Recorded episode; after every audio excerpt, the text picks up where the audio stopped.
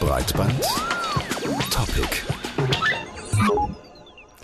Der Begriff Netzneutralität sagt hierzulande kaum jemandem etwas, während in den USA fast jeder was damit anfangen kann. Da ist es ein Riesenthema. Präsident Obama hat Netzneutralität sogar in seinem Regierungsprogramm verankert. Das Ganze bedeutet so viel wie freie Fahrt im Netz im ganz physikalischen Sinne. Und das Gegenteil von Netzneutralität ließe sich in etwa mit dem Wort Zensur beschreiben. Zumindest kommt es dem sehr nahe. Philipp Banse erklärt jetzt genau, worum es geht. Ein Konzert der Band Pearl Jam, live im Internet übertragen vom Riesenprovider AT&T. Dann singt Frontmann Eddie Vedder, George Bush, lass diese Welt in Ruhe, such dir ein neues Zuhause. George Bush, leave this world alone. Und weg ist der Ton. Dem Internetanbieter ist die Bush-Kritik zu heikel. Erst als sie vorbei ist, schaltet AT&T den Ton wieder an. So etwas passiert, wenn Netze nicht neutral sind, wenn sie nicht jedes Bit gleich behandeln und an den Empfänger liefern, egal was diese Bits für Inhalte übermitteln. Das Netz als simpler Datenkanal, der sich um Inhalte so wenig kümmert wie die Post um die Texte der Briefe, die sie transportiert, das nennt man gemeinhin Netzneutralität. Doch die Datennetze und ihre Eigentümer wollen immer mehr entscheiden, welche Inhalte sie ausliefern, welche nicht, welche schnell, welche langsam ausgeliefert werden. Das bekommen Kunden schon heute zu spüren. Beispiel iPhone-Nutzer mit Vertrag bei T-Mobile. Sie zahlen viel Geld für einen Datentarif und es wäre leicht und sehr günstig, mit Skype über diesen Datenkanal zu telefonieren. Das aber blockiert T-Mobile, weil es gern zusätzlich Geld verdienen möchte mit Mobiltelefonie. Verbraucher in Europa können auch einen der revolutionärsten Bewegtbilddienste im Internet nicht nutzen. Hulu.com liefert seine Filme, Shows und Serien nur an Rechner in den USA. Politischen Ärger vermeiden, Geschäftsmodelle schützen, mehr Geld verdienen. Das sind die zentralen Motive der Netzbetreiber, die die Neutralität ihrer Netze untergraben. Aus einem weiteren Grund können Kunden der British Telecom den beliebten BBC iPlayer kaum mehr nutzen. Das populäre Online-Archiv der BBC verursache zu viel Datenverkehr, argumentiert der Netzbetreiber. Daher werde der Zugriff auf den iPlayer begrenzt. In Zukunft wollen Netzbetreiber bestimmte Dienste nur noch zulassen, wenn der Kunde mehr bezahlt. Solche kontrollierten Netze sind möglich, seit die Netzbetreiber Technik besitzen, mit der sie im laufenden Betrieb jedes Datenpaket analysieren können. Internetaktivist Ralf Bendrath von der Universität Bremen verlangt daher, dass die EU-Staaten gesetzlich festschreiben, dass Datennetze neutral sein müssen. Dem elektrischen Reporter des ZDF sagte er, also wenn so ein Internetanbieter, wenn der anfängt, in meine Pakete reinzugucken und zu sagen, ach äh, Ralf, ich glaube jetzt mal, dass du das hier langsamer haben willst oder dass du vielleicht diese Seite gar nicht sehen solltest, dann ist das kein Internet mehr, dann ist das ein kontrolliertes Netz. Ja, und genau das kontrollierte Netz ist in den USA im Gegensatz zu hier schon ein Riesenthema. Dort haben sich viele Internetnutzer in Briefen, Mails und Petitionen für ein neutrales Internet stark gemacht. Warum aber ist das so wichtig? Was hängt da eigentlich dran? Das habe ich gestern Abend Professor Barbara von Schewig von der Stanford Law School gefragt. Ganz kurz gesagt könnte man sagen, die Zukunft des Internets steht auf dem Spiel. Und das haben die Leute in den USA erkannt. Wenn es eine Welt ohne Netzneutralitätsregeln gibt, dann wird das Internet für uns als Nutzer viel, viel weniger wertvoll. Wenn ich ein Video auf YouTube angucken möchte und mein Netzbetreiber meint, das stört ihn aber jetzt, dann kann ich das nicht. Oder wenn ich vielleicht einen Flug über Lufthansa buchen kann, dann mag das ewig dauern, weil mein Netzbetreiber einen Vertrag mit Air Berlin hat und sagt mir, du kannst ja bei Air Berlin buchen, da geht's schneller. Wir beschleunigen deren Seite, nicht Lufthansa's Seite. Das bedeutet, für uns als Nutzer wird das Internet weniger wertvoll. Deshalb ist es wert, sich dafür einzusetzen. Nun könnte man ja ganz pragmatisch sagen, okay, dann wechsle ich den äh, Netzbetreiber, wenn dann das transparent gemacht wird, äh, die eingeschränkte Netzneutralität, dann gehe ich einfach zu einem anderen Anbieter. Aber das Problem dabei ist, dass es eine ganze Menge Hindernisse gibt, die uns daran hindern, einfach so den Netzbetreiber zu wechseln.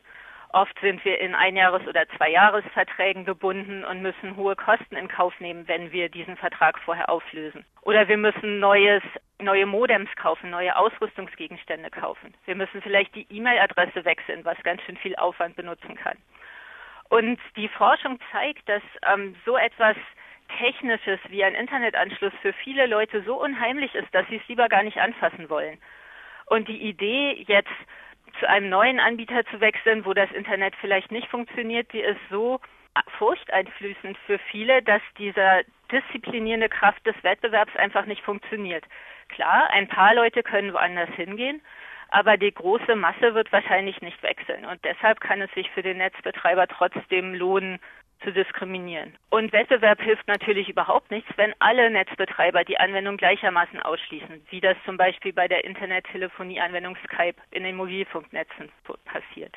Kann ich denn als Nutzer eigentlich einfach merken, dass eine Netzneutralität verletzt worden ist? Äh, weil ich denke mir, wenn zum Beispiel ein Video langsamer hochgeladen wird, dann schiebe ich das als erstes erstmal auf meinen Computer oder auf eine schlechte Verbindung, was auch immer, aber nicht auf eine Netzneutralität. Wie einfach ist es überhaupt festzustellen, wann so eine Verletzung vorliegt?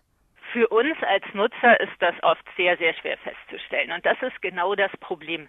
Das gibt den Netzbetreibern Spielraum, die Übertragungsqualität zu manipulieren, ohne dass wir es gleich auf die Netzbetreiber schieben. Wie Sie schon sagen, wenn das Video langsam flackert, denken wir vielleicht, YouTube hätte ja wirklich mehr Bandbreite zur Verfügung stellen können.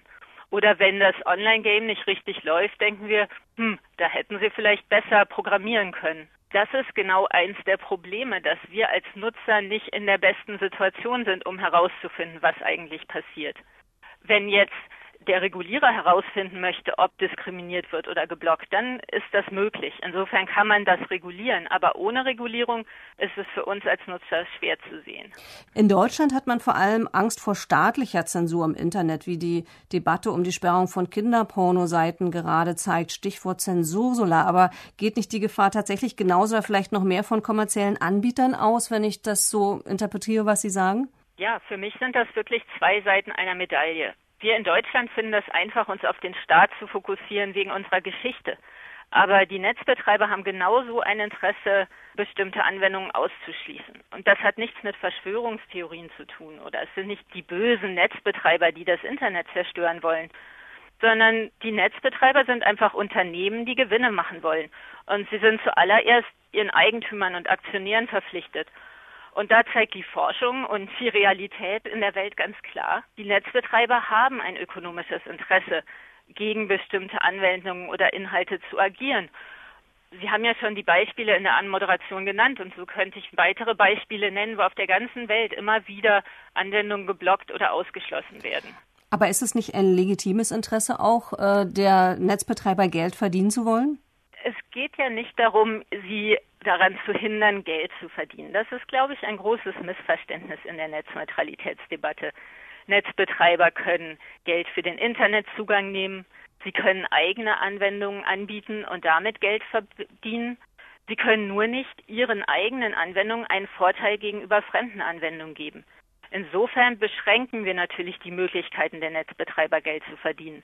Aber niemand sagt, dass das Gewinnstreben der Netzbetreiber grundsätzlich falsch ist. Gleichzeitig ist es aber so, dass wir ja auch aus anderen Gebieten kennen, dass der Markt nicht immer die, die Ergebnisse erzeugt, die im Interesse der Gesellschaft sind. Das haben wir gerade erst in der Finanzkrise ganz deutlich gesehen. Wir Wissenschaftler nennen das Marktversagen und genau so ein Marktversagen, wo die Interessen der Netzbetreiber und der Gesellschaft auseinanderfallen, haben wir im Internet auch. Auch in anderen Gebieten offline gibt es Beispiele dafür, dass wir bei bestimmten Bereichen sagen, das sind so fundamentale Infrastrukturen, die so wichtig sind für die Gesellschaft, dass sie diskriminierungsfrei angeboten werden müssen. Das heißt, Sie sehen das Internet als einen Marktplatz oder als eine Art öffentlichen Raum, wo wirklich jeder gleichberechtigt Zugang haben muss. Ja, das ist eins der ganz fundamentalen ähm, Merkmale des Internets, dass jeder am Internet teilnehmen kann, dass er die Anwendung nutzen kann, die es gibt, dass er selber Informationen ins Netz stellen kann und damit, wenn wir das jetzt mal unter sozialen und kulturellen und politischen Gesichtspunkten gehen, eben nicht mehr nur passiv an der Welt teilnehmen muss, sondern er kann selber aktiv die Welt mitgestalten. Aus wirtschaftlicher Sicht ist es so, dass je mehr Anwendungen es gibt, desto mehr Innovation und Wirtschaftswachstum gibt es für die Gesellschaft. Und insofern ist es so wie Sie sagen, die Internet ist eine ganz wichtige Plattform, auf der das Leben in unserer Gesellschaft mehr und mehr stattfindet. Und zentrale, fundamentale Plattformen, die schützen wir in der Gesellschaft. Und wie das geht und wie man das machen kann, das wird uns hier in Breitband auf Deutschland Radio Kultur ganz ungebremst in der nächsten Zeit noch einige Male beschäftigen. Am Telefon war Professor Barbara von Schewig von der Stanford Law School.